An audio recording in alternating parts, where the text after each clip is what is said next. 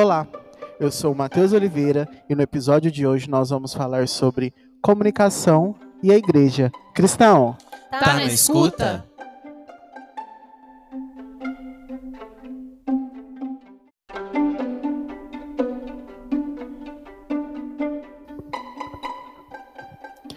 Fala galera! Como eu disse na abertura de hoje, nós vamos falar de um assunto muito legal e interessante. E para isso, eu trouxe um time aqui que estou me sentindo no bloco L da Uniub. É, são todos comunicólogos. Vamos, eu vou pedir para eles se apresentarem agora, para vocês conhecerem essas feras. Olá, eu sou a Emily, tenho 24 anos, sou formada pela Uniub né, como publicitária e hoje vim representando um pouquinho do Estrada de Emaús, que é onde eu exerço hoje a função de coordenadora geral junto com o Mário. Ela é chefe. Oi, gente, eu sou a Bárbara. Eu tenho 25 anos, sou formada em jornalismo também pela Uniub, Uniub por isso que o Matheus falou do Bloco L, né? Que o Bloco L na Uniub é a comunicação. Alô, Merchan, por favor, patrocina aqui.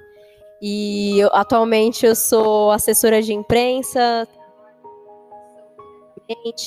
ajudo às vezes ainda na comunicação da minha e estamos aí.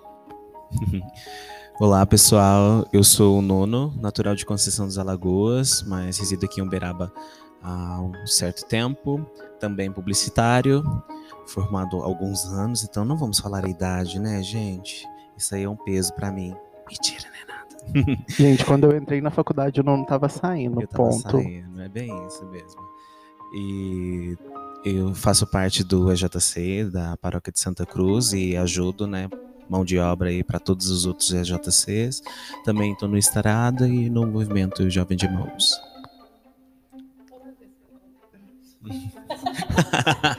Oi!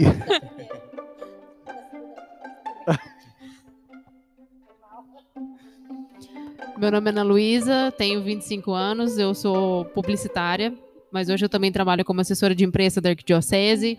Eu também faço parte do setor juventude, na parte de, de marketing de comunicação. Também faço parte da PASCOM da, da Catedral Metropolitana, que é minha paróquia. E faço bico em tudo quanto é lugar aí da igreja que precisar, de, na parte da comunicação, no Metropolitano, na Pascom Arquidiocesana. E eu acho que eu esqueci de alguma coisa aí, mas é isso. No Caminho Novo também. E no setor de juventude. E no setor de juventude. Vocês viram. Vocês viram que o time aqui é um time meio de. que, que entende do, quando a gente fala de comunicação, né?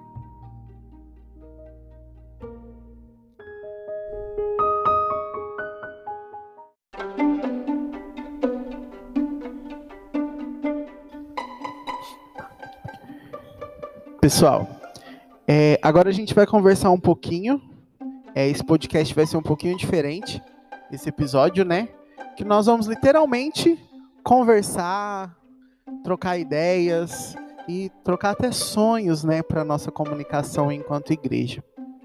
Uma pergunta para vocês: quando vocês chegaram na igreja, o que vocês encontraram em questão de comunicação?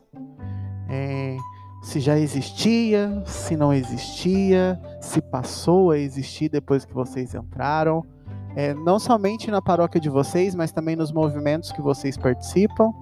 Como que foi isso aí? Ah, eu vou começar.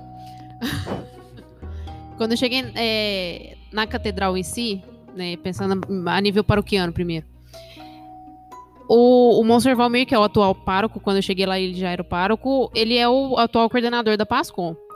Ele sabia ter uma, uma, articulação ali dentro de conversa, de comunicação, mas não tinha nada oficial de rede social, de, de comunicação, de PASCOM em si. Então eu encontrei ele do zero. A única coisa que tinha na igreja atualmente, até então, era o Clarim, que é o jornalzinho. Mas o jornal não consegue alcançar mesmo tanto de gente que a rede social consegue. Então, a gente conseguiu ali do zero construir o site, as redes sociais. É, hoje, agora, por causa da pandemia, a gente fez o canal do YouTube. Pensando a nível é, arquidiocesano, por exemplo, no setor, também foi do zero. É, mas isso aí já é porque eu tô... Eu sei bem como foi. Mas talvez porque já tem muito tempo, né? E do zero a gente tá montando aí. Tem, já tem as redes sociais, Facebook, Instagram. É, tem hora que tem que botar a cara para jogo, virar estagiária do, da, das postagens. Mas muita coisa foi do zero. Que, que ao menos eu encontrei. E muita coisa eu vou aprendendo e vou construindo à medida que vai crescendo. É, é isso que a Ana falou que a gente vai aprendendo e acompanhando à medida que vai crescendo. É muito, é muito in- interessante, assim. Porque eu tava parando pra ver esses dias, eu tava na casa da minha avó e minha avó tava assistindo Rede Vida. E assim, a Rede Vida, ela sempre foi um dos principais canais de comunicação que lin- linka, era comunicação, né, Pra linkar o fiel à igreja. E hoje em dia a gente tem tantas coisas a mais que a gente realmente vai se adaptando e vai crescendo. Não só aqui em Uberaba, né? Mas a gente vê todo esse crescimento é, na cidade, no país, no mundo Uhum. inteiro, né? E a gente tem realmente que ir se adaptando, porque eu fui apresentar o canal do Instagram pra minha avó do Rede Vida. E ela começou a assistir as lives que o Rede Vida faz. Então, assim, agora ela assiste pela TV e ela assiste pelo celular. Aí ela Eu pode acho- me assistir lá no É, JCTV também. Multimídia, multimídia. E a gente vai fazendo isso, né? Então, por exemplo, é, quando eu, eu jornalismo, foi quando frequentar a paróquia que eu sou atualmente, que é a Santo Expedito. E aí o padre falou: Nossa, você faz jornalismo, tenho muita vontade de fazer um jornalzinho na paróquia e tal, vamos fazer um jornalzinho. E se a gente fizer um jornalzinho hoje, em 2020, já não é um negócio tão, tão assim, que vai atingir tanto Uhum. vamos por, outros meios. Vamos criar um Instagram, vamos criar um canal no YouTube, vamos criar outras plataformas crescendo conforme as coisas forem. Especialmente se a gente for pensar no contexto de pandemia, né? Exatamente. Porque, o- por exemplo, Metropolitano, que é o jornal da Arquidiocese todo, ele teve que migrar tudo pro, pro site da Arquidiocese, porque senão ninguém ia ter acesso. Como é, como é que você distribui jornal nas paróquias? Tem paróquia que ainda nem abriu. E é uma questão que a gente foi se adaptando e a pandemia também fez, fez muito disso, né? É, tanto é que as paróquias começaram a fazer as transmissões, né, das missas, lives e tudo mais, coisas que antigamente não eram as os- eu vejo pelas paroquianas mais velhas, assim, as mais senhoras, elas não conseguiam pegar, às vezes não tinha essa facilidade de entrar no Facebook, entrar no YouTube para poder assistir uma missa, né? E hoje já é super comum, já é super fácil. Então eu vejo que a comunicação ela vai evoluindo ao longo dos tempos e a gente vai evoluindo também junto e acompanhando todo esse crescimento. Eu lembro quando a Bárbara falou de, de Rede Vida, me veio limpinho na memória a missa do Padre Marcelo pela Globo às 5 horas da manhã. Eu acho que o primeiro momento que eu tive comunicação, o que era, era essa missa que tanto a minha mãe como a minha avó assistiam, acordavam cedo para ver a missa, ou se não o programa do Padre Marcelo que tinha na rádio, E colocava o copo de água De em frente à TV para benzer. Era, era bem isso. Então, tipo, como é, a Babi acabou de falar, é, muita coisa evoluiu daquele tempo, né? Vamos dizer assim. E a comunicação ela só tem a crescer. Mas eu quero saber mais da experiência de vocês. Ah, sim. Bom, quando eu cheguei aqui era tudo mato. Tá me entendendo? A comunicação que tinha era o quê? Era o folheto da campanha da fraternidade daquele ano. Que é aí que se comunicava com as pessoas para poder saber o que, que a igreja em si estava dizendo. E então foi aos poucos que foi se surgindo isso. Não tinha nem Orkut, gente, pelo amor de Deus, naquela época. Não tem como ter uma comunicação eficaz. Mas aí, quando, como eu comecei a atuar mesmo. A internet foi- era de escada, né? era Ainda. de escada ainda, chegava de madrugada, então era mais complicadinho isso. Mas eh, dentro da igreja, ainda a igreja foi bem arcaica em alguns pontos. Aí, a partir do momento em que eu vejo assim, em que o jovem passou a atuar muito mais dentro da, da igreja, que foi feito essa mudança na comunicação e até mesmo para poder atingir maiores públicos, né?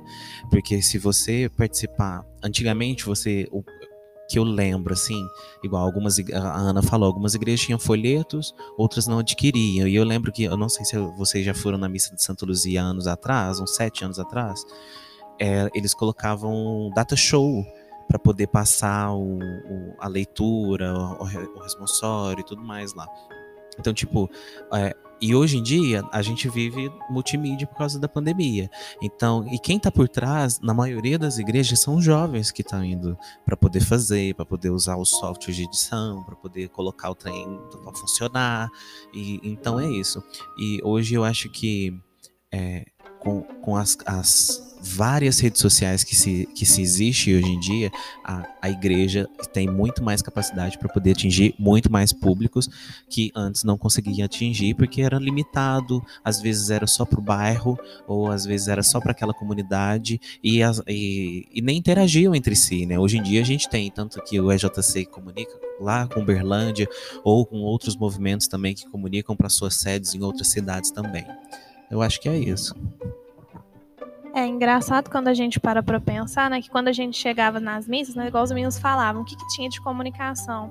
Tinha um folheto de cantos, às vezes tem aquele mural de aniversariantes, que é uma forma de comunicação também, né, e como a comunicação vai ganhando forma, né, de acordo com que, o tempo que vai passando e as pessoas engajadas, né, porque eu acho que isso também faz muita diferença, e eu acho que por isso o jovem hoje em dia, ele tá tão presente, porque o jovem é engajado, né, e e assim, quando ele se sente parte de algo, que eu acho que isso é fundamental dentro da igreja para que ele dê continuidade, ele começa a exercer a sua profissão, qualquer que seja ela. Né? Nós, é, ainda mais com a pandemia, igual os meninos falaram, a gente está exercendo muito mais essa nossa, essa nossa profissão, né? A gente é, levando para as nossas paróquias, para os nossos movimentos, com que a gente pode contribuir. E isso é muito importante. A pandemia ela intensificou essa necessidade da gente estar tá perto, ela intensificou a comunicação e ela intensificou a missão do jovem, porque quando a gente para para ver, mesmo nesse tempo tão difícil, né, que a pandemia, a gente sofrendo com tanta coisa, é bonito ver tanto jovem engajado, né? É jovens que estão fazendo escala para ir fazer as lives, né? São paróquias que estão se comunicando para aprender, ah, vamos, vamos me ensina a é, mexer no sistema de live, vamos colocar um QR Code, gente, assistir a missa agora com QR Code para poder fazer sua doação, para fazer seu dízimo, né? Isso tudo é poder da comunicação. Então, assim, quando a gente chega no primeiro momento na missa, no nosso encontro, a gente tinha aquela comunicação básica, que muitas vezes eram feitas por, por, por pessoas das pastorais, né, que já eram mais velhos. Então, assim, era comunicação, não deixava de ser. Aquele aniversariante era para fazer um carinho, como a gente tem as nossas formas de é, profissionalmente mandar um e-mail marketing para lembrar um aniversário, uma data especial, e a gente vê o tanto que, que, fez, que faz a diferença a questão do jovem, né? Então a comunicação antes era muito, muito escassa, era o que dava para fazer, né? O que a, a, comunidade conseguia. E quando vem os movimentos, e quando vem as, a, as, as pastorais e traz, traz o jovem, né, para poder compartilhar dentro da, da sua paróquia, do seu movimento, isso é muito importante, né? Porque aí, como os meninos falaram, aí agora a gente está vivendo um tempo né, que tudo mudou e a comunicação, não só na igreja, né, a gente vê como a comunicação é forte, está fazendo a diferença hoje em dia.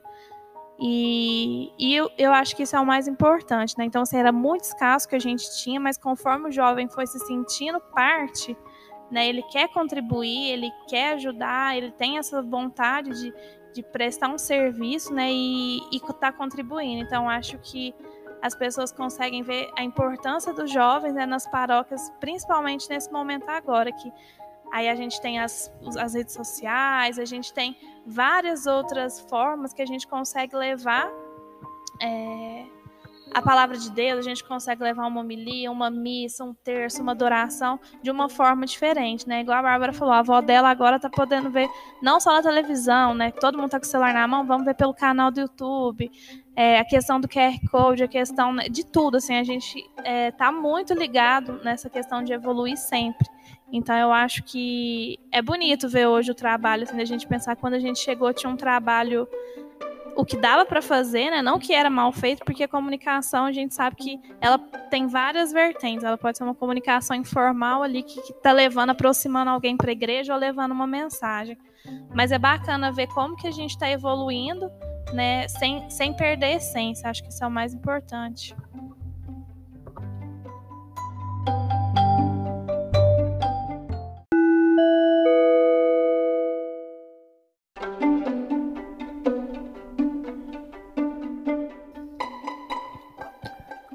Continuando a nossa conversa, Nós falamos sobre pandemia já, que já veio uma revolução muito grande, mas isso daqui a pouquinho a gente vai aprofundar um pouquinho mais sobre esses sete meses que nós estamos vivendo. É... Agora pensando na comunicação em si, na comunicação fora da igreja, na comunicação mundo, né, que é o, o jeito que a gente está acostumado a falar. Qual que é a evolução? O que que trouxe de diferente? E o que que vocês acham que agregou para a igreja em si?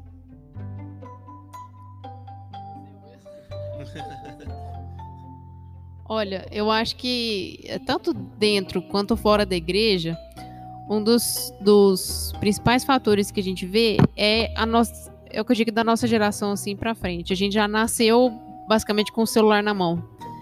Então a gente já veio trazendo essa, essas atualizações com a, à medida que a gente foi crescendo, essas atualizações foram é, melhorando, atualizações melhorando.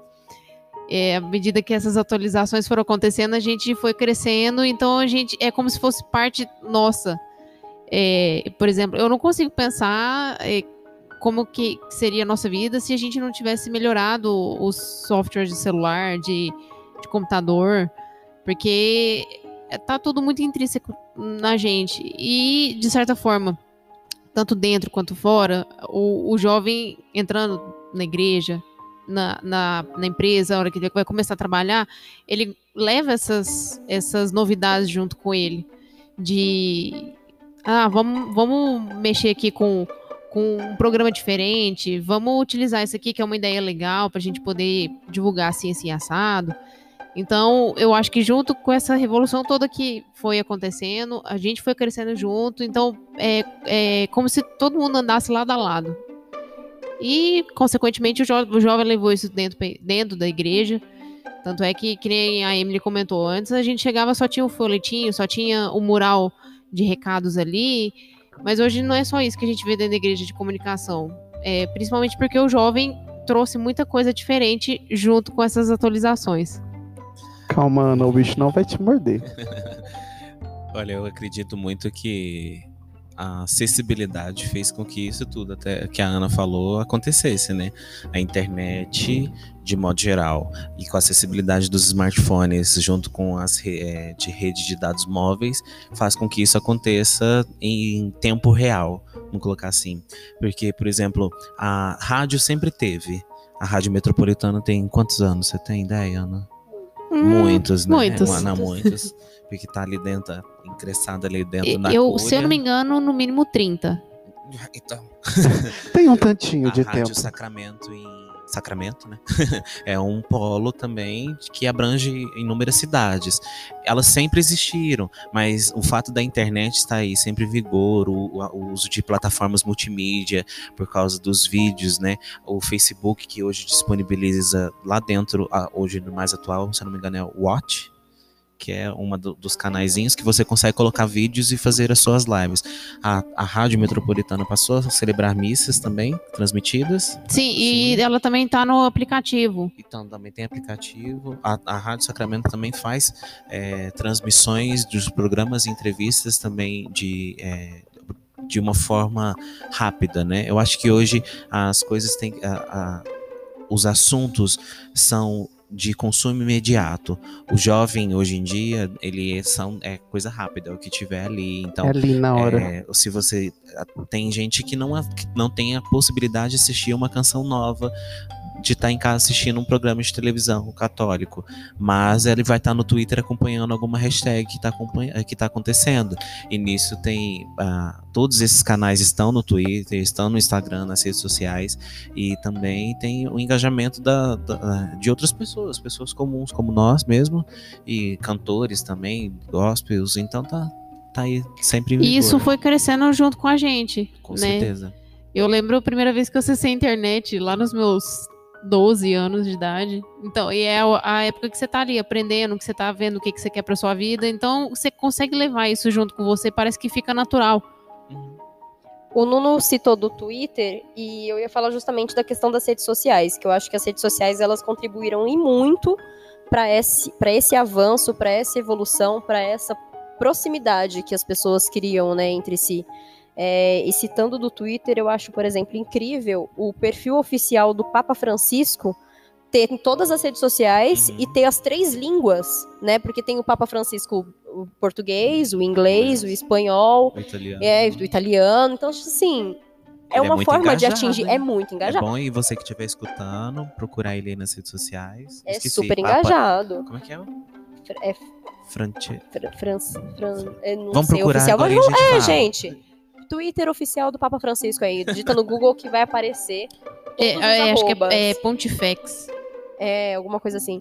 E eu acho isso incrível, porque é uma proximidade, então assim, e não só o Papa, né? Você tem o Papa por- justamente por conta da, do Twitter, mas eu acho que as redes sociais, de forma geral, elas criaram muito essa proximidade, né?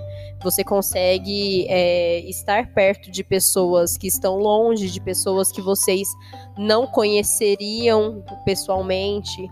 É, por exemplo, o tanto de missas que hoje. Ah, acharam aqui, gente. A produção achou aqui, olha só. Nossa, a produção é A demais. produção é gente. demais. Arroba, gente, quem quiser seguir o Papa Fran- Papa Francisco nas redes sociais, arroba pontifex, underline, PT. Tá bom? De português. Lá estão todos os tweets na nossa língua, mas se você quiser o inglês Quem também, quiser, tem quem tudo lá. quiser na língua do Papa tem o Tem só o dele Pontifex, também, que é o Pontifex, dele. né? Tem tudo, é tudo Pontifex, eu acho, e o Underline e e, o a, underline e a sigla língua, da, né? da língua. Essa em português é engajado, tem 4,9 milhões de seguidores. Falta você. Adorei. E é isso, e as redes sociais elas dão essa, essa proximidade, né? Igual eu, eu já tive oportunidades de assistir a missa do Padre Marcelo, por exemplo. Gosto muito, mas eu nunca tinha assistido missas do Padre Fábio de Mello, por exemplo. E assisto pelo meu celular. E eu crio uma. a- a- e o Padre Fábio de Mello também ele é uma pessoa que é muito engajada nas redes sociais, né? Ele tem ele tem um jeito diferente de se comunicar, um jeito muito jovial, que também, assim, se eu, eu acho que se encontrar ele na rua, eu vou falar um oi e vou ficar triste se ele não souber quem eu sou. Porque eu me sinto muito próxima. Ele faz umas piadinhas que eu, Amiguinha. eu- Parece que eu já sou super íntima, né? E não só do, do, do Padre Fábio, mas de muitas outras pessoas, né? Que eu não conheço pessoalmente. E a as redes sociais, elas nos dão essa oportunidade, né? de deixar, no, deixar com que a gente fique próximo uns aos outros, mesmo que a gente nem conheça as pessoas pessoalmente, que elas nem saibam da nossa existência. Então, assim, é um pouco humilhante às vezes, mas é bom. É, ah, eu falo, concordo plenamente com que, o- com que a Babi disse, porque as redes sociais fez a gente estar mais perto daquelas pessoas que a gente sempre achou que a gente não poderia estar perto, né? Hoje, é, quan- quando a gente conversava aqui no intervalo, eu falei do Colo de Deus. É, eu nunca pensei que eu ia ter um contato com o Colo de Deus, além do que a gente teve no Dorai, é, em Uberlândia, é, que a gente teve um, um show, foi a primeira vez que eu vi Colo de Deus num palco e tal. Depois a gente teve contato com, tanto com o Hugo como a Mayara, mas o fato das lives, das conversas que, ele tem, que eles têm no, no IGTV, no, nas redes sociais dele, parece que está falando com a gente, que tá, tá ali, tá mais perto. Não somente eles, vários é, artistas é, católicos da igreja também se mudaram um pouco para esse meio a- a- no momento que a gente está vivendo, né? Você me lembrou que agora em setembro eu precisei em Sacramento gravar uma matéria lá na, na Basílica, que teve a inauguração da, estátua do Padre Vitor lá, né? E desde o começo da pandemia eu tenho assistido as, as missas na TV Aparecida, às 5 horas da tarde. Então eu já, eu já tinha decorado o rosto de todos os padres redentoristas lá. O Padre Vitor é redentorista, então vieram vários padres de lá. E a hora que eu cheguei lá em Sacramento, eu dei de cara com o, coment... o que costumava fazer, costuma fazer os comentários na TV Aparecida, o irmão Alan. E eu fiquei assim, gente, cara que eu tô acostumado a ver ali na Conheço ele, meu amigo, né? TV. É, chegado, íntimo. Meu best. Chegado, como ele não vai me falar oi? É tipo isso. E ainda cheguei, nossa, eu, minha- eu e minha mãe, a gente vê na TV e tal, não sei o quê. Aí ele depois, nossa, manda um abraço pra sua mãe. Eu, gente, me senti assim, porque não só a TV, mas as redes sociais, tudo aproxima a gente, que a gente fica assim, nossa, não, não sei nem explicar direito. É, é legal também, porque se a gente parar pra pensar assim, até do ponto, ponto conceitual, o que, que é igreja? Né? A igreja somos nós, povo de Deus, e povo de Deus também passa por modificações, também passa por atualizações, e a gente está vivendo um tempo de conexões. Né? Isso é claro, entre nós, mesmo com a distância, mas é, com os meios que a gente tem inserido e principalmente com o contato que a gente tem com as, com as mídias, né? Então tudo passou por mudança.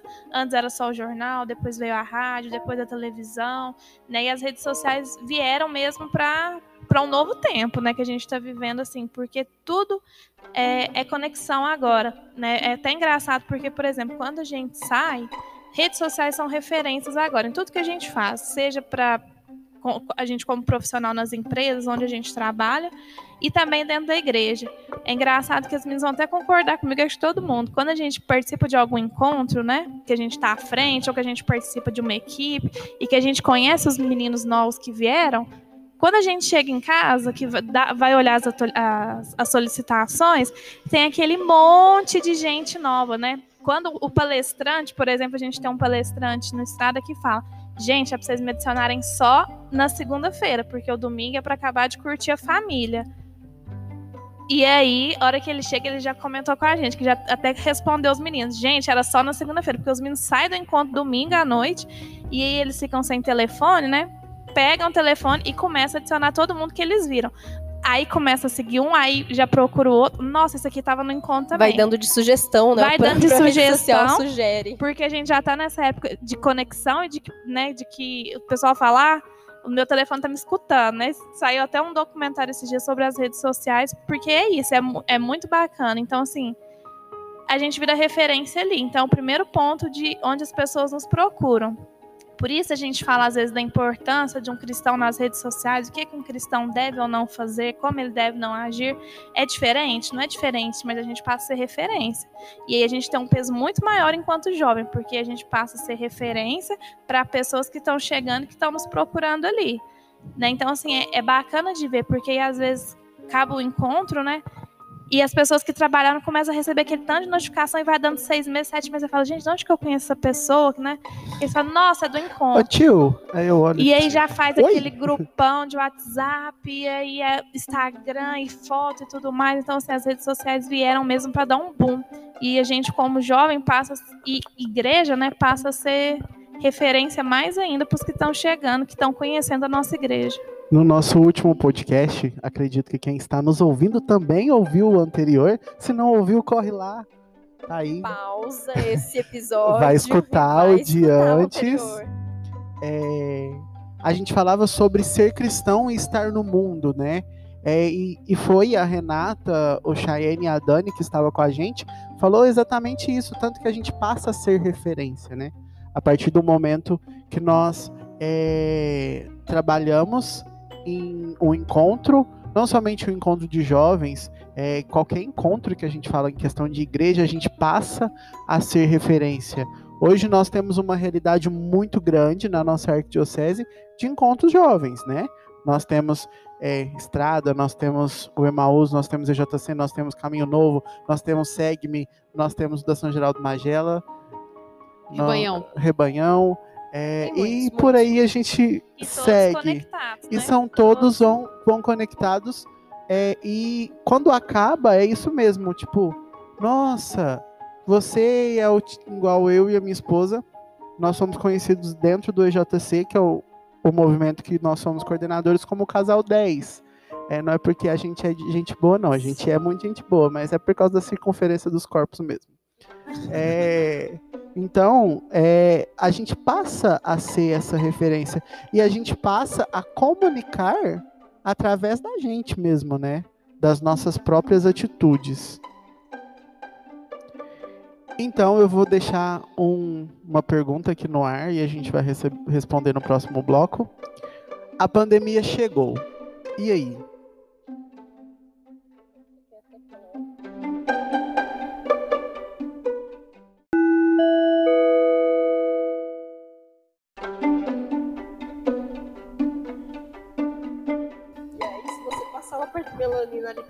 Casa na Emily, meu filho, você acha que a pandemia lá não existe? Né? Lá a pandemia acabou. No nosso último bloco, no finalzinho do bloco, A Babi falou que a gente tá muito chique, né, nessa divisão de blocos. É, Chiquérrimo, gente. Blocos. eu deixei uma pergunta no ar, né? E uma pergunta que eu acho que essa pergunta dá pra falar muita coisa. A pandemia chegou. E aí? E aí, gente? E aí que todo mundo se lascou. É bem isso. E aí que ficou encontro sem fazer, É, movimentos aí perderam seus dias, e sete meses, sete meses se passaram e alguns acham que a pandemia acabou. Né? é isso. E aí que a gente teve que se adaptar com muita coisa, e eu acho que muita coisa vai mudar, muita coisa não vai voltar. E assim, é aí que a gente vai ter que esperar a pandemia acabar pra ver o que, que vai acontecer. Se ela acabar. Não, vai acabar, fé em Deus. É, agora, em questão das nossas vidas profissionais, acredito que muita coisa mudou. Não sei se é porque é, eu estou em casa há sete meses. Eu não acho que eu não aguento mais trabalhar em casa. Mas veio o bendito do home office. Para muitos foi muito bom, mas para muitos não foi. E também tiveram aqueles que não puderam parar de trabalhar, que tiveram que continuar trabalhando, né, Ana Luísa? Tipo eu, É. que estou trabalhando desde maio. Opa, tamo Tudo aqui bom? não, tudo bom? Tô aqui também. a realidade da pandemia em questão da nossa profissão em si, em comunicação, é, vocês acham que ela melhorou, ela piorou, ela nos fez nos dedicar mais ao nosso trabalho? O que, que vocês acham sobre isso? Olha, na verdade, eu acho que tá sendo um desafio para nós da profissão, enquanto comunicólogos, comunicadores, profissionais da comunicação, a viver em um tempo onde todo mundo acha que sabe fazer comunicação. Pra ser bem sincero, assim, sabe? Só Porque- jogando a roda. É, só jogando na roda, assim, sabe? Não, mas é verdade, de modo, de modo geral mesmo, sabe? Porque muitas coisas tiveram que se adaptar, empresas tiveram que se adaptar, lojas tiveram que se adaptar, estabelecimentos e tal, blá blá blá. E eles perceberam o quão importante é ter uma comunicação em dia para não perder vendas, para não perder clientes, para não perder o contato com seus funcionários ou não, enfim. E muita gente percebeu que comunicação é importante. E isso, de certa forma, é bom. Porque antes, eu acho que os meninos já tiveram, todos vocês já tiveram essas experiências também, em que às vezes a gente mostra que o nosso serviço ele é importante. Ah, não, mas esse daí é um negócio basiquinho, né? É fácil de fazer, eu mesmo faço. Tem um sobrinho que faz. Eu ia falar, É, tem um não sobrinho que deixou nem eu faz, né? Não, meu sobrinho faz isso. Mas é você tá cobrando post- esse preço? Você É. fez em 10 minutos. Mas não é só postar no Facebook? Gente. Então, assim, eu acho que Você abre o programa e põe um quadradinho aí pra mim. É, aí tiveram dois pontos. Tiveram as pessoas que entenderam a real necessidade da nossa profissão. Uhum. E tiveram as pessoas também que acham que conseguem fazer e tá tudo bem, entendeu? Mas aí, assim, vai fazendo. Uma hora vai ver que precisa da gente. Aí vai entregar assim: olha, então, sabe, deu ruim. Não E o tô conseguindo o- fazer, me ajuda. E o pior é que eu acho que isso tem a ver com o que eu falei, porque nasceu tão. é, foi sendo atualizado tão intrínseco na nossa vida que todo mundo acha que é fácil fazer isso. Exatamente. E não é. Pensa que realmente é só publicar nas redes sociais, é só fazer um textinho ali. Você fez em 10 minutos um negócio, tá fácil. É, nem parece que a gente estudou quatro anos. pra Mas- isso acontecer. Brincadeiras à, à parte. É, eu, por exemplo, eu continuo trabalhando normalmente desde maio. Normalmente assim, né? Temos todas as regras, máscara, eu não posso.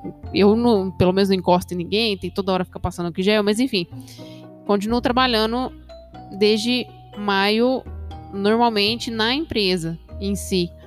É, mas eu, eu vejo que desde, desde que começou, no- falando um pouco dentro da igreja, o- antigamente eu lembro de tantas paróquias que, ah, Pascom pra quê? Não precisa disso. Ah, não, deixa o fulano ali, tira umas fotinhas ali, tá bom. Tanto de gente que eu ouvi esse ano falando, nossa, realmente, eu precisava ter uma Pascom, eu precisava ter uma rede social, eu precisava ter um site, eu precisava ter um canal no YouTube. Porque veio a necessidade e quebrou as pernas no meio, né? E veio 2020, tcharam, surprise, paróquias. Pegadinha do malandro. É, mas eu acho que ao mesmo tempo que tem muita gente que acha que é fácil, não é. E a gente tá sendo um grande desafio, a gente tá tendo que se reinventar também, junto com as empresas e a própria igreja, e outros métodos de como que a gente vai fazer isso tudo. Dá pra gente trabalhar em casa, tem gente que não dá pra trabalhar em casa, tem que dar um jeito. É, o... Eu não sei, para quem não sabe, eu sou diretor de criação na agência onde eu trabalho e eu fiquei pouco tempo de home office, mas infelizmente eu tenho um grande defeito que é a procrastinação. Então, para mim, não foi algo muito legal. Eu acho que para alguns foi uma atitude prematura, porque foi assim: vocês vão trabalhar de home office para quem nunca tinha trabalhado de home office, e aí? Aí eu não soube lidar, meu rendimento caiu, sendo bem sincero, e mas aí agora a gente trabalha em loco, né? Então é mais fácil de se de, de, de se lidar com a pandemia, até pelo fato de você ver gente, né? E mas eu conheço pessoas em grandes empresas, por exemplo, em Uberlândia, que fecharam é, mas fecharam o prédio para poder trabalhar em home office, então vai trabalhar no sistema de rodízio. Eu vi agências em São Paulo fechando também o seu em loco para poder trabalhar tudo terceirizado praticamente. Mas é, para alguns foi bom, para empresas foi melhor ainda, para quem conseguiu lidar com, com, é, com esse grande problema aí que aconteceu, que assolou o mundo inteiro, né? A gente não pode se sentir menos, porque todo mundo passou por isso. E eu me perdi. Mas é, o que eu digo é a, a comunicação fez com que as pessoas se adaptassem e também tivessem a certeza que odeiam videochamadas. Nossa, Porque Calma. Abre o Teams, eu não quero ver esse tal desse Teams nunca mais na minha vida. Não, é palestra, é curso e é, é reunião que poderia ser um e-mail, mas que poderia, mas tá lá todo mundo para poder Minha ver próxima camiseta. E, e- mas é eu acho que é muito uma visão de que o quão a gente precisa do outro. Essa pandemia faz isso, porque o meu trabalho não vai funcionar se a outra pessoa não estiver junto comigo. E assim funciona até mesmo dentro da igreja, né? Sim, eu tenho uma experiência. Eu nunca falei isso aqui no canal, mas eu sou designer UX, trabalho na Bravo Serviços Logísticos. é, E a gente, desde o dia 17 de março, que o meu gerente chegou e nós falamos: vocês vão para casa, peguem o que vocês precisam e leva. Tanto que eu levei até a minha cadeira da- do estabelecimento da Bravo e eu levei para casa o, a tela de monitor, fora notebook e, e tudo mais. É, e nós ficamos cinco, seis meses nessa vibe de cada um na sua casinha. Chegou algum um momento que nós ligávamos um para o outro, fora das 342 mil reuniões, é, que por causa da minha profissão eu preciso estar a par de tudo que está acontecendo no desenvolvimento das coisas. Então eu tinha reunião praticamente o dia inteiro, mas chegou algum um momento que a gente tem um grupo no Discord, tem vários grupos, né, que surgiu várias ferramentas que a gente não conhecia, que a gente de ligar um para o outro, um, num- numa certa quantidade de pessoas e deixar o, a call ligada e a gente trabalhando para conversar, porque era muito bizarro. E o dia que a gente teve que ir todo mundo para dentro da Bravo, parecia um bando de crianças tendo o primeiro dia de aula. Porque, a- tipo, na parte da manhã a gente praticamente não trabalhou, porque a gente queria conversar e queria falar. Ih, Sim. gente, é o chefe escutando. Ah, ele também tava no meio. E, sabe? E é- o que o Nuno falou é que a gente viu que a gente precisa do outro, né? A gente, principalmente na nossa profissão. Por mais que a gente seja comunicadores, é isso, a gente comunica. Então o que mais que a gente gosta de fazer é falar, né? também. E falar sozinho não dá, né, gente? É. é até preocupante, viu? Se você fala sozinha aí. Né? A gente te indica alguns psicólogos. Se você que está ouvindo fala um pouco sozinho. Por cima da máscara. É. É. O que eu acho bacana, assim, do nosso ponto de vista profissional, é porque o que, que acontecia nas empresas, né? Falando assim de uma, de uma visão de dentro de empresa e dentro de agência. quando uma empresa passava por algum problema financeiro, né, que afetava ela, ou alguma perda, alguma coisa que, que retirasse ali o financeiro dela, a primeira coisa que ela cortava é a comunicação. Se ela tinha uma agência de publicidade, corta a agência. Se ela tinha um freela que atende ela por fora, corta o freela. A gente já tem as peças, a gente reposta, a gente mesmo faz, o sobrinho faz, né? Vamos cortar isso, vamos. A primeira coisa que fazia era cortar a comunicação, porque é, não via necessidade, né? E co como se fosse uma coisa de luxo.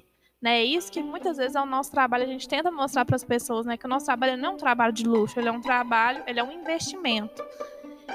E o que, que eu acho bacana na visão profissional, né, é que as pessoas começaram a valorizar a nossa área agora na pandemia. Porque foi uma situação que pegou todo mundo de surpresa. Então, assim, não era só a empresa X que estava com problema. De repente, todo mundo começou a ter um problema financeiro, um problema de não conseguir manter funcionário, ou problema, às vezes, é, de venda mesmo, que a venda cai porque é um produto que não, que não precisa, um produto que a pandemia né, não deixou para lá. E as pessoas começaram a ver que se não tivessem a comunicação, não ia para frente. Tipo assim, era ou comunicação ou a empresa estava fadada ao fracasso, porque começavam a ver as outras que investiam.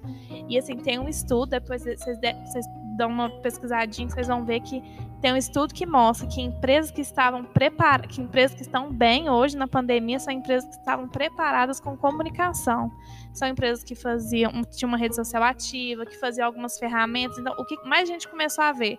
Sorteio, é, desconto, é, anteciparam algumas empresas eu vi que antecipou a, a Black Friday. Então assim tudo para atrair no desespero. Então assim ou a gente comunica com o público que está em casa. Não tem como a gente ir lá não tem como a gente levar o nosso produto não tem como eu trazer ele aqui. A forma que eu vou conquistar ele é comunicação. Então eu acho que, que nesse ponto profissional para nós foi bom por isso porque as pessoas começam a entender mais né, é, o nosso trabalho em si, que não é um luxo, é um, é um investimento para comunicar. Então, esse ponto eu acho que foi bacana, porque como a gente ficou todo mundo igual, não é uma questão assim, ah, a empresa X tá, tá ruim, eu tô ruim, eu vou tirar a comunicação da minha empresa. Tá todo mundo nadando no mesmo barco. Se eu não investir em comunicação agora, eu vou perder é, o meu cliente, o meu prospect para quem tá fazendo comunicação. Então, acho que, que isso ajudou muito. Hoje a pandemia eu acho que é um, é um são sete meses, né? São sete meses de gerenciamento de crise. Gerenciamento para todo mundo. Porque, mas igual a Emily falou, super cases. concordo.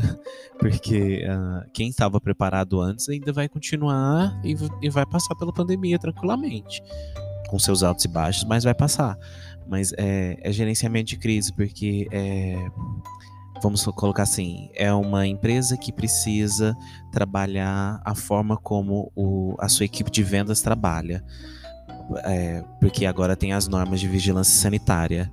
É um hospital que tem que ter uma assessoria para poder avisar que ali não tem Covid, porque as pessoas que vão ali naquele hospital, elas não querem pegar Covid, ela foi lá para um problema no pé por exemplo, mas ela tem que informar que ali não tem. Aí então tem que ficar sempre atento com o que é, com os decretos que são lançados né, pela prefeitura, pelo estado e pelo governo, né? Que não está fazendo muita coisa, mas está aí. E, e ou, ou, assim como outras empresas também. Ah, a multimídia aqui do nosso lado, a Ana, por exemplo, que teve com certeza alguns ensaios fotográficos cancelados. Alguns, vários, tive casamento cancelado. Então, aí Ou... tem que adaptar tudo isso para poder se, se, se livrar desse mal que é a pandemia. é, o relacionada à parte fotográfica, né, de fotografia, muitos eventos cancelados, entanto é que até hoje o, o mercado de eventos não voltou, não e não vai voltar tão cedo. Tão cedo uhum. Foi o primeiro a parar e vai ser o último a voltar. Uhum. É, relacionado a eventos. O que manteve foram ensaios, né? Se a gente for pensar assim, ensaios infantil, gestante, porque não dá pra parar uma gestação, gestação ali, né? É. Espera aí, rapidinho. Deixa a pandemia passar. É. Mas. É, realmente, muita coisa parou para muita, muita gente. Uhum. Mas aí tem, tem muito. Ah, hoje em dia, eu acho que o que tá em vigor são a, é a política, né? Então tá todo mundo fazendo as suas lives, é assessoria tentando não deixar o candidato sem máscara, na perto dos, da- das multidões. Sim. Então, é, então as tudo está se adaptando na pandemia, né? Hoje em dia, os comitês políticos agora são limitados a lives mesmo, igual eu havia comentado. É, as vendas mudaram a forma de se fazer. Hoje em dia, iFood está aí, aí os, os serviços Hoje de em dia de você entra no iFood e tem muito, muita opção, né? Isso. Que antigamente você não tinha. Tá quase um Netflix, você demora meia hora só pra escolher. Né? É, é bem isso. E também tem a questão da pandemia que fez com que algumas pessoas se adaptassem, né? A abrir novos negócios para poder adquirir uma renda extra e também e, e pegando essa rebarba daí, tipo assim, vamos fazer um serviço de entrega rápida, porque as pessoas estão ficando em casa, então vamos fazer um produto que as pessoas possam consumir na sua residência, né? O serviço alimentício aumentou bastante quanto a isso, né? E, e algumas pessoas também estão fazendo é, lives de exercício físico. li- Tem gente no TikTok, gente, fazendo live que tá dormindo. Sim, e dá engajamento. Pois Juro é. pra vocês. Sim, tem muita gente vendo. E de todo o mundo, né, que se, que se mudou, literalmente, teve essa transformação, essa mudança, a igreja, ela não ficaria de fora, né? Então, nós nos transformamos para não parar, né?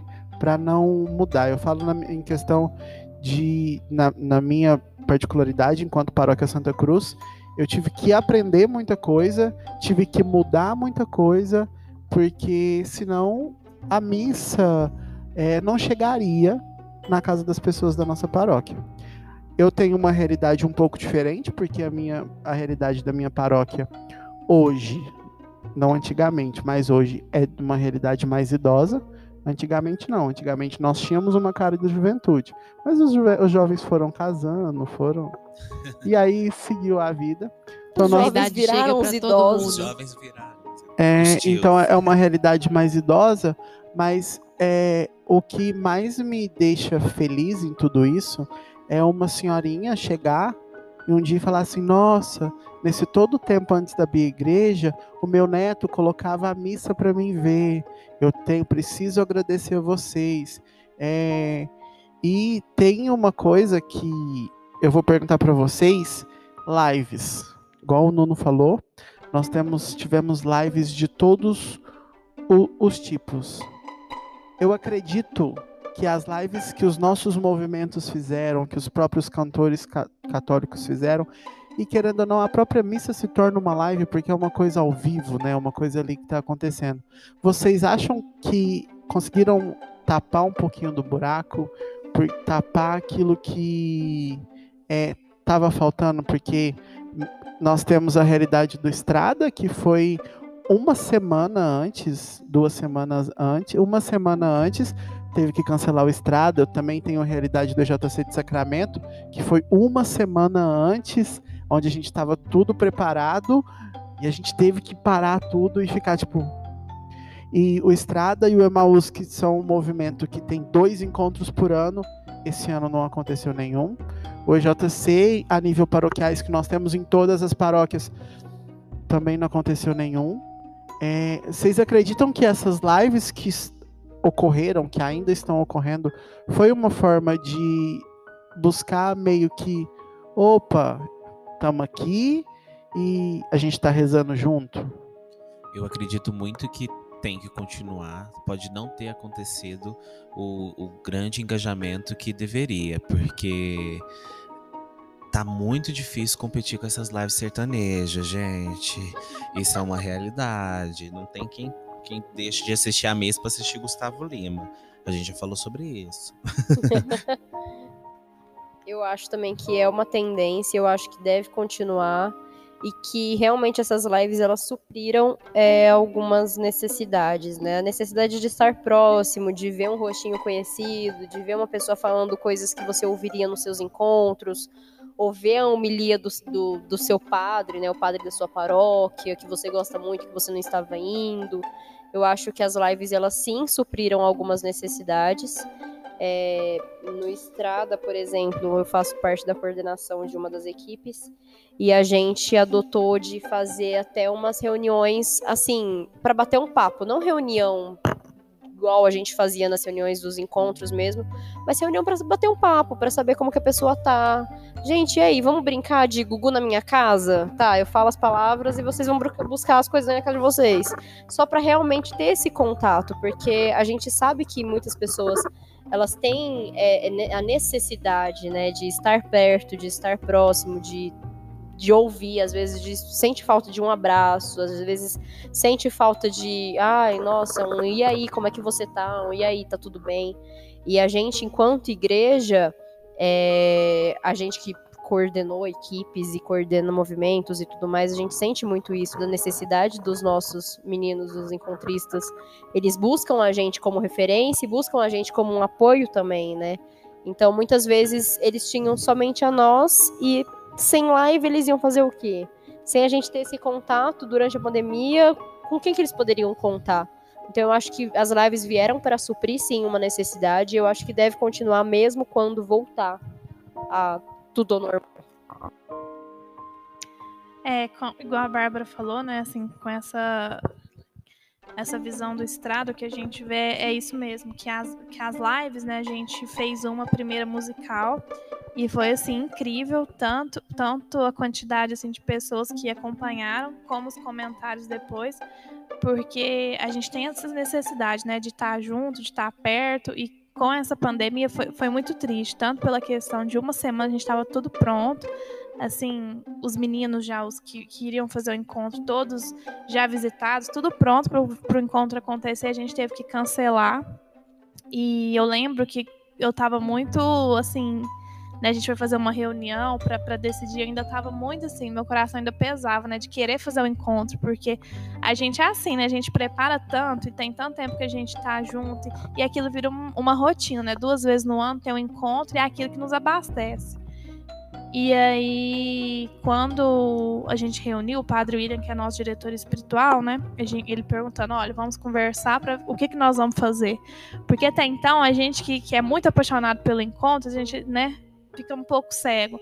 Ah, mas está no começo, e se a gente mudar as carteiras de lugar, se a gente diminuir os encontros, se a gente dividir dois final de semana, se a gente esparramar o em gel, se a gente pôr dois para dormir por quatro, por quarto, e o padre William falou assim: Jesus escolheu pela nossa vida, o que, que nós vamos escolher? Aquele tapa na cara, né? Eu falei: não, nós não vamos fazer o encontro, porque se Jesus prezou pela nossa vida, ele escolheu pela nossa vida, ele morreu por nós, mas quem somos nós para colocar para seguir em frente fazer o encontro. E assim, nós conversamos, vamos adiar. E acho que as lives vieram justamente com esse propósito, né, para a gente reacender essa chama e como a gente trabalha, falando um pouco da experiência com a estrada, como a gente trabalha com jovens que são mais novos, a gente tem muito medo do que, que esses meninos vão fazer sem um caminho, né, igual a Bárbara falou, na equipe que ela participa, tem meninos de 14, 15 anos e que são meninos que já tinham essa recorrência de lá no estrada, eu faço isso, eu faço aquilo, são muito entregues e muito intensos, né, para trabalhar, que estão tendo sua primeira experiência, às vezes são ali que a gente cativa aqueles jovens para trabalhar numa paróquia, para ser mais engajado na igreja. E aí a gente ficava muito preocupado com isso, né? Como que esses meninos vão fazer sem um direcionamento? Então a gente fez essa live musical primeiro, depois a gente veio com outras lives trabalhando temas da igreja, temas, temas da pandemia, né? E assim, hoje a gente vê que as lives, elas, até as próprias sertanejas, elas deram uma caída na audiência, né? Porque a gente já tá saturado, a gente tá cansado, tá com saudade, tá junto.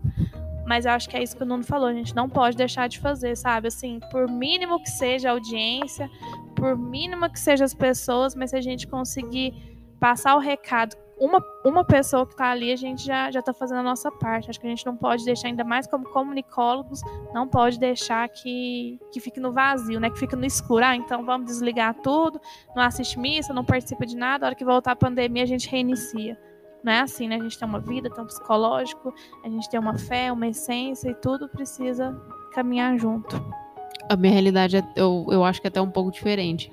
Porque eu entrei na arquidiocese em fevereiro e a pandemia começou em março. Eu tive uma quebra de rotina extremamente grande, porque todos os eventos cancelados, eu não tinha o que cobrir. Então, E, e, coincidentemente, como eu estava assumindo a assessoria, eu saí da coordenação da Pascom da Catedral para eu não ter tantas responsabilidades ao mesmo tempo. Então eu não peguei muito essa questão de transmissão de live é, de, da, das, das missas e tudo mais. Mas agora, ali para o meio do ano, o Dom Paulo começou a, a gostar dessa questão de live. Ele está fazendo live dos, sobre os livros que ele tem que. que ele teria que fazer nas, reuni nas reuniões de regiões. A gente está fazendo em forma de live. Uma experiência que eu tive com o setor que eu queria muito que continuasse, que é o DNJ Online. Brincadeira, mas é Sonha. porque. É porque teve três vezes menos trabalho. Mas é, é que nem o pessoal falou, é o jeito que a gente teve de se manter conectado, é, de não deixar passar em branco. Então a gente fez o Dia Nacional da Juventude de forma online. Teve um engajamento legal, é, ainda mais para uma live que durou aí quase três horas. O pessoal ficou até o final. Então eu acho que teve um resultado bom. É, mas as lives eu acredito que elas é, realmente elas vão continuar. O, dentro da arquidiocese, por exemplo, o Dom Paulo já me falou que ele a, gostou da ideia que não seja live, mas que seja um programa gravado, alguma coisa assim. E que é a forma da gente conseguir alcançar pessoas que a gente não consegue, mesmo, mesmo que seja presencialmente. Então, minha, minha rotina foi bem, bem diferente de um lado para o outro, mas é, sem deixar essa questão da, das lives ser um jeito de conectar durante esse tempo.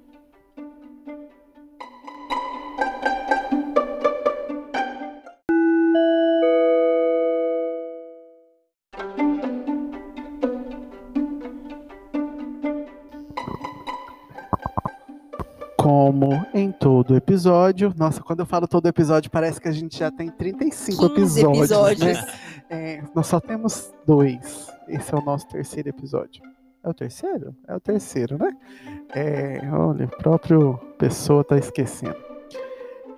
Vocês, até eu mesmo, como um comunicólogo, como com- comunicadores, vocês se sentem com o direito e o dever de comunicar pela igreja?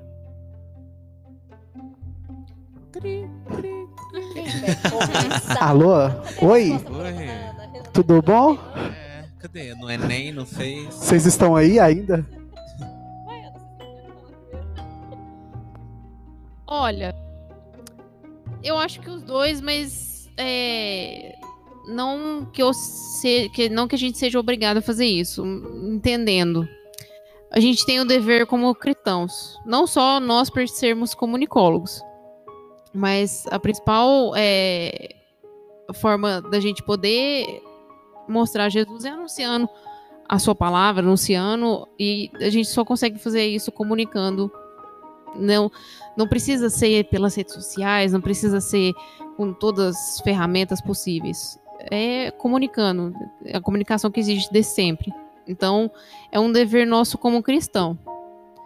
E eu acredito que a gente também tem o direito justamente porque a gente estudou para isso, a gente é, estuda até hoje, a gente trabalha isso, mas não que a gente seja obrigado a atuar, né, na a fazer diretamente uma transmissão de live, a mexer com a rede social da paróquia, mas que a gente tem esse dever, né, de estar comunicando o, o que é a nossa igreja para os outros, de, basicamente também de ser um testemunho para os outros.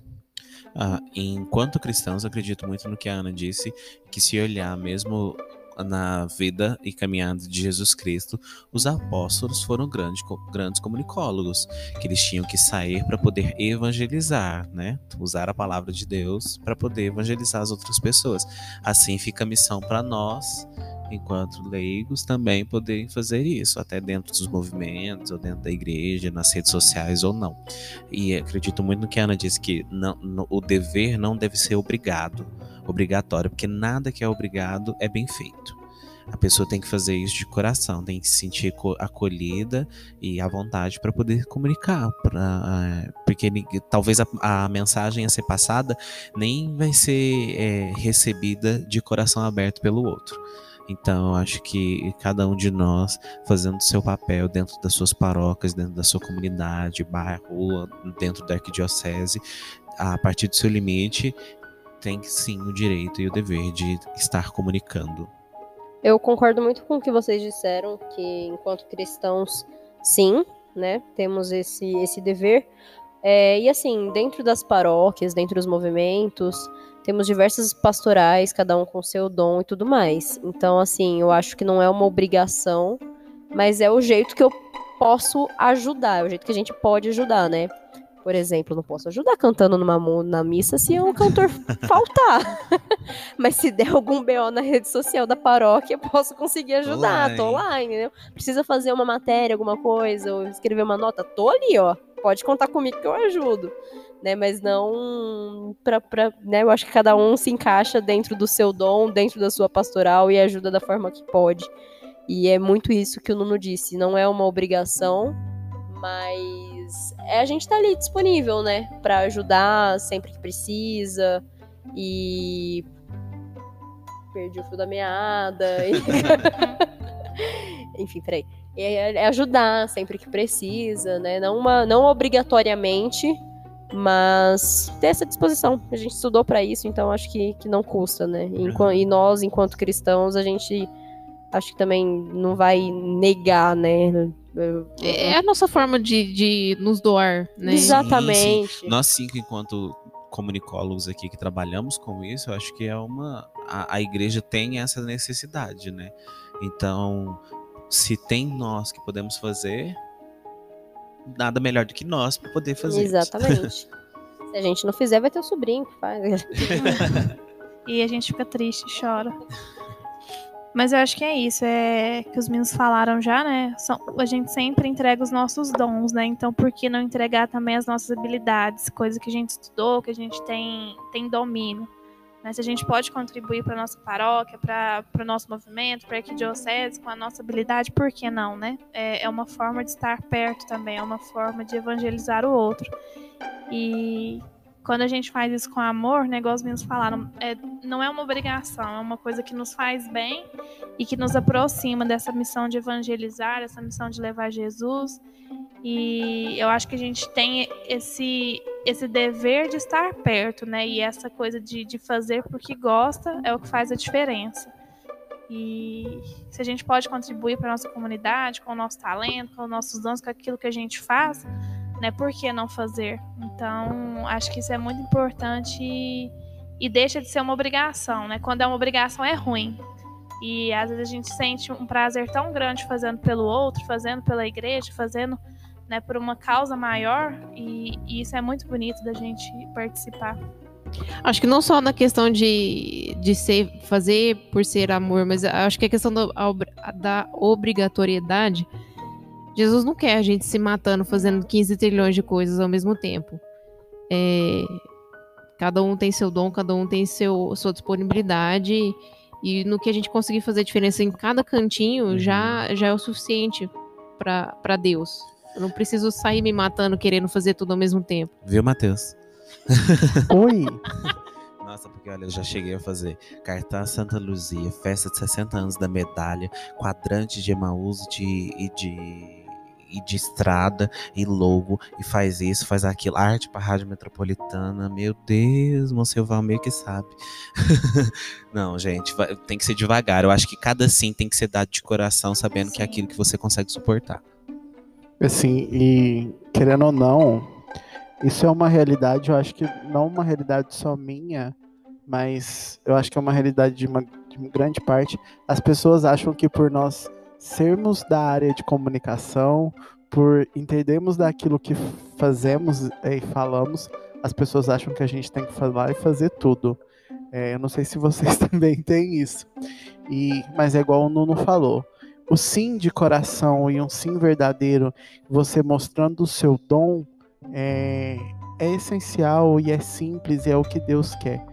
É uma coisa que, que eu venho brigando comigo internamente mesmo é, o simples é o perfeito. É, eu, eu, busco muito isso. Quando eu decidi é, sim ter o canal, em uma conversa com a Ana Luísa e a Babi há um, o ano passado, que eu falei sobre o canal A Minha Vontade e, na verdade, não saía do papel. Aí, quando eu decidi, eu, eu ainda falei, mandei com essas palavras para Ana Luísa: seu padrinho já não faz quase nada e ainda inventa mais uma. Mas eu acho que. E eu super apoiei, né? Né? A Bárbara vai, vai dar certo. Não tá fazendo nada, o que, que Você não tem nada para fazer. É, mas eu acho que o intuito do canal é, é essas conversas, é essas partilhas, é assuntos diferentes e mostrar a cara de uma modo, mostrar a igreja de um modo diferente. A cara da igreja na visão da juventude, a cara da igreja é, de um jeito que muita gente não conhece, que muita gente não, não conhece a realidade. Infelizmente, tenho que falar para vocês que estamos encerrando o nosso podcast. Ah, nossa, e não foi combinado, Adorei. meu Deus. Sim, estamos encerrando mais um episódio. Antes de encerrar, eu queria deixar para os nossos ouvintes a indicação, já a gente falou tanto de redes sociais, que é, é, é uma rede social muito bonitinha, no Instagram mesmo, chama Curta Nos, com dois S no final, que é, são, você me assustou menino, que são artes visuais é, de uma comunidade que faz lá, se você quiser encomendar a sua também, que eles fazem a junção da sua imagem com a imagem de algum santo, de Nossa Senhora. Eu sei que você tá aí vendo agora, tá? É, Curta-nos com dois S, tá, pessoal? Vocês vão adorar também. Comente sua camiseta, que lá eles vendem, faz de tudo. É muito legal, eu sigo eles. então, gente, Ana Luísa, muito obrigado pela sua presença, pelo seu tempo. Posso fazer minhas, minhas indicações também? Sim, claro. Arroba arquidiocese, brincadeira. É, Brincadeira não, é, não, assim, eu tenho um, um peso de, de Instagrams pra poder, mas assim, é, eu acho que é importante a gente dar esse apoio, não só a nível arquidiocesano, mas paroquiano, porque é um trabalho não, vou, não é que é difícil, ele exige muita dedicação. Então a gente precisa apoiar uns aos outros. Então siga aí, arroba arquidiocese.uberaba. Lá você encontra todas as notícias da arquidiocese toda. Pela assessora Ana Luísa. É, tem também o Instagram do setor, arroba setor juventude Uberaba. Lá voltado para a juventude, lá, enfim, e fazer também o merchan do meu, né? Ana Luísa 17, arroba Ana Luísa 17. Nasce no dia 17 de abril, tá bom? Só para deixar claro, tá bom? É, só pra, pra fazer um merchan básico mesmo, né? Lá no, eu posto coisa minha mesmo. Muito obrigado, Ana, de coração. Tem o rima.fotografia também. Ela não podia deixar de falar da rima. Muito obrigado de coração. Você sabe o tanto que eu te amo. É, não vou começar a falar aqui, porque senão vou falar cinco horas. Você é minha filhada e sabe de tudo. Muito obrigado, Nuno. Ah, de nada, gente. O Nuno, a gente se conhece há no mínimo 10 anos. É, a gente fica muito, a gente brinca muito que teve uma- muitas evoluções, né? E o Nuno é uma pessoa que evoluiu muito. Eu evolui junto com o mundo. O Nuno evoluiu junto com o mundo. É, muito obrigado por você, na hora que eu te convidei, você se dispôs, você sabe o carinho que eu tenho por você, que a gente já tem 10 anos de história Muitas- nesses 342 mil encontros da vida. Eu- Caramba, eu- vocês se conheceram aos 12 anos? É tipo isso, claro, óbvio. Eu que agradeço demais o convite, super apoio essa, esse novo projeto também.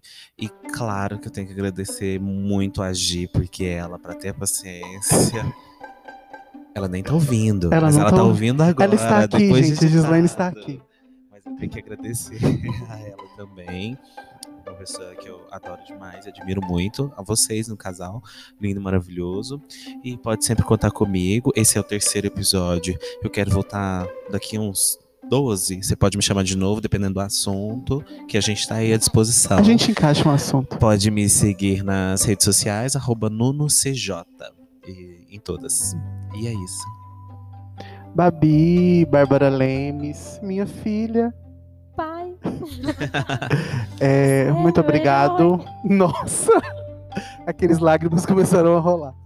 É, muito obrigado, principalmente por você ter me incentivado a começar.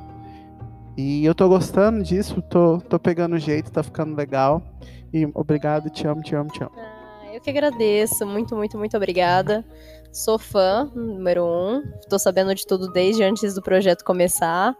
E assim, eu criei um podcast com as minhas amigas no ano passado. Arroba Pizza das Três, tá? Vocês Lindo, podem gente, seguir lá, escutem. por favor, gente. Arroba Pizza das Três. E o Matheus é um dos nossos três ouvintes fiéis, né? Do nosso, do nosso Estou podcast. atrasado, estou atrasado, mas chegarei lá. E fiquei, e fiquei um pouco apaixonada nesse universo do podcast. Então, quando o Matheus é, veio com essa ideia do projeto, super apoiei. E eu acho que a gente precisa realmente de projetos assim. E que envolva a juventude, que envolva a nossa religião, que envolva a fé, né? E vamos aproximar todo mundo, vamos fazer um negócio bacana. Sou muito fã. Conte comigo para o que você precisar. I love you, Paps. I love you, Father. Olha, gente. Aqui a gente Muito é poliglota. É só, só lembrando que a, Ba- a Babi tá no meio de campanha política, né? Então foi meio pouco complicado achar um tempo, tanto que nós estamos gravando é, esse podcast às, às 10h47 da Às noite. vezes eu penso que eu sou a candidata. mas não sou. Então podem me seguir nas redes sociais, arroba Balemes. Não sou candidata a nada, mas. Ba, ba tamo com aí, né? dois As, né? Não, é um só. No Ué, Twitter é dois As. Ah, No tá vendo? Twitter, Bá com dois As. No Instagram, Bá com um A só. Balemes. Balemes. E arroba Balemes. pizza das três. Vou falar de novo, porque, né? Tamo aqui. Emily, muito obrigado por você ter aceito outra pessoa que na hora que eu mandei falou: estou indo, já sigo, já escuto. É, eu estudei com a Emily numas idas e vindas do meio da faculdade, tive aula junto com ela. É, fora de trabalhamos em, em- no JC da Santos Expedito, ela já trabalhou no, JC, no nosso JC. Também tenho uma- um carinho e admiração muito grande, porque tão nova e ter uma tamanha responsabilidade enquanto o Estrada, que não é um encontro pequeno, é um encontro a nível arquidiocesano.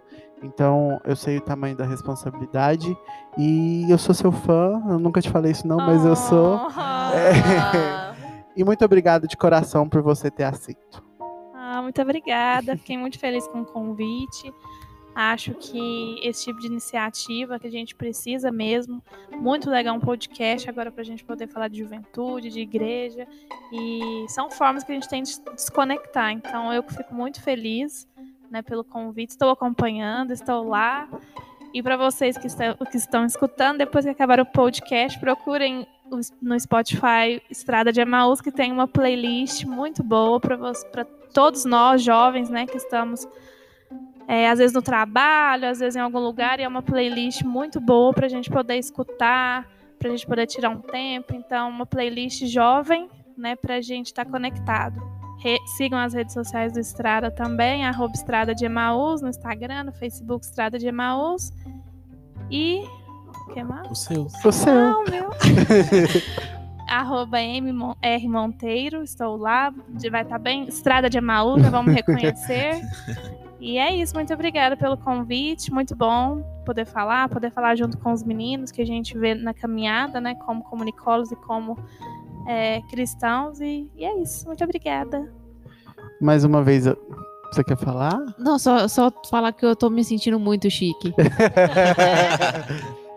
Mais uma vez, a- arroba comunica, comunica, patrocina nós também, gente, É. porque tá todo mundo aqui Ah, da comunicação social. Ah, seria legal. É, Legal. Bloco Alô, L alô, da Newbie. Estamos aqui. Gente, mais uma vez, de coração, muito obrigado por vocês toparem é, isso comigo. Sigam o Cristão Tá na Escuta no Instagram, no Twitter, que estamos chegando por lá. É, não sei se eu vou me adaptar muito ao Twitter, não, mas vamos. É, arroba Cristão Tá na Escuta, é, nosso Instagram. Me sigam também nas redes sociais, arroba Tsantos, T-H-E-S-A-A-N-T-O-S, arroba Tsantos. É, e sigam e nos escutem. Nós estamos nas plataformas, vocês devem estar ouvindo a gente ou no Spotify ou no Anchor, ou agora nós também estamos no Apple Podcast. É isso mesmo, Bárbara? Uau, isso Uau. mesmo, hein? É isso mesmo, conseguimos e lá estamos. Muito obrigado, gente. Pessoal que nos ouviram, como a Bárbara e as meninas falam, os nossos três ouvintes. Três ouvintes fiéis. Agora, a seguir, vocês podem ouvir a foto que a gente vai tirar. Sim, sim, sim. É, muito obrigado. E para encerrar, Cristão, Tá, Tá escuta? escuta?